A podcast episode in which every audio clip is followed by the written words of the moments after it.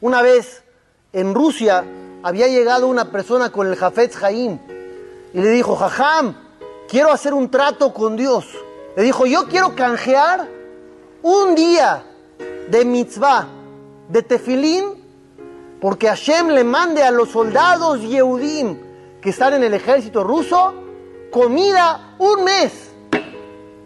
Un día de tefilín. Comida para todos los soldados Yehudim un mes. Dijo el hombre, a ver, jajam, tal vez me fui leve, dos días de tefilín. Le dijo, no, no entendiste.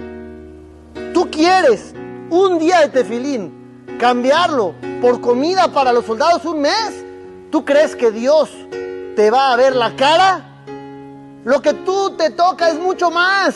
Dios no va a aceptar tu trato porque a ti te toca mucho más. No te va a engañar Dios. Y es lo que dice el Talmud.